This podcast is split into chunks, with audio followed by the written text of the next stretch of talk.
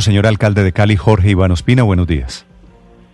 Buenos días, Néstor. Un saludo muy especial para usted, su equipo de trabajo y para toda la comunidad que nos escucha. Alcalde, tengo entendido que usted en Cali ha decidido autorizar, a pesar de la pandemia, autorizar movilizaciones en este momento del expresidente Uribe, movilizaciones que las habrá a favor, de pronto también en contra. ¿Por qué, señor alcalde? ¿Cómo no hacerlo, eh, eh, Néstor? Cuando se tienen momentos de tanta nubosidad y complejidad como estos, nos tenemos que anclar en la Constitución colombiana del 91.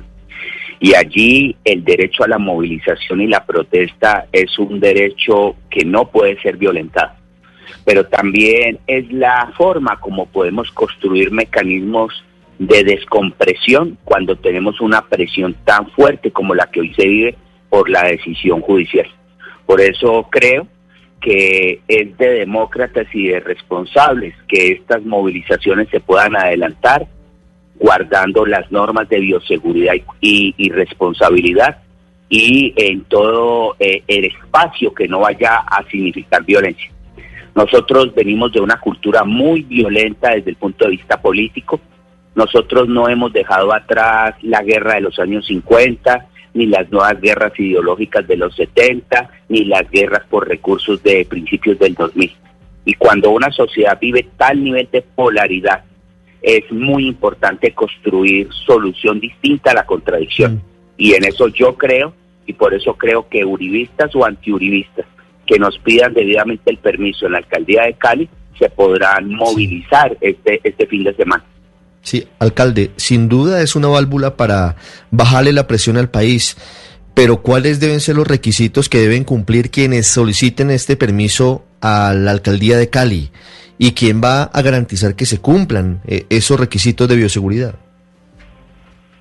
Yo quisiera señalar primero que sí para bajar la presión al país, pero no para negar la contradicción existente. Es decir, aquí no se trata de negar el problema Aquí se trata de poder encontrar unos caminos distintos para deliberar en el marco del problema. Y caminos distintos es respeto a las autonomías de poderes, es construcción asertiva y adecuada de diálogos que no hemos superado y es por supuesto el derecho que tiene la gente a movilizarse. ¿Y cómo hacerlo? Bueno, también es construir una acción pedagógica de responsabilidad toda. Eres uribista o antiuribista, pero estamos en el marco de una pandemia no debes dejar de utilizar el tapabocas, debes de mantener una distancia con quien tú vas a movilizarte, debes de tener el hecho de que si alguien tiene síntomas gripales o es COVID positivo no debe marchar. Y debe entenderse esto en civilidad y en responsabilidad para no ser cómplices de un proceso eh, de enfermedad en el núcleo familiar. Creo que, que eso tiene que interiorizarlo muy bien aquel que tenga por una u otra idea la decisión de movilizarse en la ciudad de Cali. ¿Y cómo va a ser, alcalde, para que las marchas no se encuentren? Ya algunos sectores del uribismo están convocando a caravanas por las calles de la ciudad y algunos sectores antiuribistas a concentraciones públicas, como por ejemplo la de esta tarde en la Plaza de San Francisco. Pues yo, yo, yo lo que quisiera es que no pasara el hecho bochornoso que se tiene en la calle de alguna ciudad donde se están ofreciendo balas y donde la gente se parapeta en su mirada del asunto y se ofrece eh, eh, disparos. Usualmente en nuestro país, de la mano de los disparos de las élites políticas, después vienen los disparos en las bases y después vienen los criminales a quedarse con las tierras. Eso fue lo que pasó en los años 40 y 50, eso fue también lo que, digamos, también se construyó desde los ideologismos del 60 y 70. Y esto tenemos que superarlo y superarlo es, eh, es eh, explicar que pueden haber movilizaciones en diversos sitios, que pueden haber movilizaciones debidamente acatadas en términos de bioseguridad y que tendrán que desarrollarse bajo la responsabilidad ciudadana de pensar distintos. Ganémonos ese como el derecho más importante de la colombianidad del siglo XXI, derecho a pensar distinto. No, no, no puede ser que no podamos con eso. Alcalde, también a, propósito, es que vea usted que su colega en Bogotá, la alcaldesa Claudia López, prohibió las manifestaciones todo. La de anoche fue medio desautorizada, la verdad. Son dos puntos de vista muy diferentes. Bueno, yo también tengo que decir que yo pienso desde la perspectiva y desde el perfil epidemiológico de la ciudad de Cali. Yo no, no, no quiero meterme, digamos, a tener que pensar por las perspectivas y métricas de la enfermedad como las puede tener Barranquilla, Medellín o Bogotá. Esas son lógicas distintas. Es también un punto de, del aprendizaje. No todo lo tenemos que pensar desde Bogotá.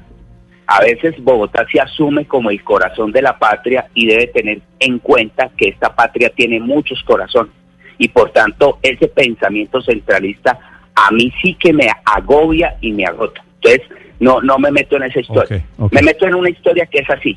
Hay muy momento, hay un momento muy complicado en la sociedad colombiana. Hay una nubosidad que va a llenar la posibilidad de que se genere una penumbra de mediano y largo plazo. En este momento se necesita mucho criterio, se necesita hombres y mujeres de verdad, demócratas, que respeten toda la institucionalidad en su conjunto y que nos podamos entender en estas contradicciones que existen. Yo creo que de verdad es el momento más difícil que podemos tener en los últimos años, no solamente por la decisión de la Corte, sino porque es en el marco de una pandemia y a puertas de una recesión económica. No podía existir un cóctel más complicado. en este momento, en Cali, movilizarnos con autonomía y con muchísimo criterio. Alcalde, a propósito de pandemia, las cifras en Cali están mejorando, ¿verdad? Sí, señor, sí, sí nos está mejorando, por fortuna. ¿Y usted está en plan de, de reapertura? Sí, yo creo que nosotros necesitamos abrir ya sectores de la economía que están a puertas de un cierre total. Yo le tengo que decir, Néstor, que restaurantes muy tradicionales y famosos de Cali nos han señalado cierre definitivo y eso no puede ser porque es, es, es una historia, es un emprendimiento, es una memoria, es un sabor, un saber que no puede perderse. Entonces, debo posibilitar al máximo los proyectos pilotos que den apertura a esta industria de la gastronomía que es muy sólida en Cali. Le estaba diciendo recientemente a, a mis sobrinos, van a conocer por fin un autocine, porque estuvo cerrado durante más de 30 años le estaba diciendo a mis amigos la responsabilidad que tenemos con respecto a los gimnasios en una ciudad que labra su cuerpo. cuando, y todo eso cuando usted me dice que han cerrado restaurantes famosos, pues tengo aquí algunos. Primos el último. ¿Cuál otro ha cerrado de los conocidos, de los emblemáticos de Cali? No, pues imagínense que cerró Carambolo en, en, en la zona de Granada. Tenemos en muchas dificultades. Sí, no, cerró carne y maduro también, alcalde. Carne y maduro. Tenemos eh, eh, eh, muchas dificultades a platillos voladores, a la comitiva. No, la cosa es de verdad muy complicada. Estoy viendo aquí una crónica del periódico El País de Cali que dice que han cerrado 2.120 restaurantes a hoy. Alcalde, gracias por acompañarnos. Bueno, eso usted muy amable. Muchas gracias. With the Lucky Land slots, you can get lucky just about anywhere. This is your captain speaking. Uh, we've got clear runway and the weather's fine, but we're just going to circle up here a while and uh, get lucky. No, no, nothing like that. It's just these cash prizes add up quick. So I suggest you sit back, keep your tray table upright, and start getting lucky. Play for free at LuckyLandSlots.com. Are you feeling lucky? No purchase necessary. Void where prohibited by law. 18 plus terms and conditions apply. See website for details.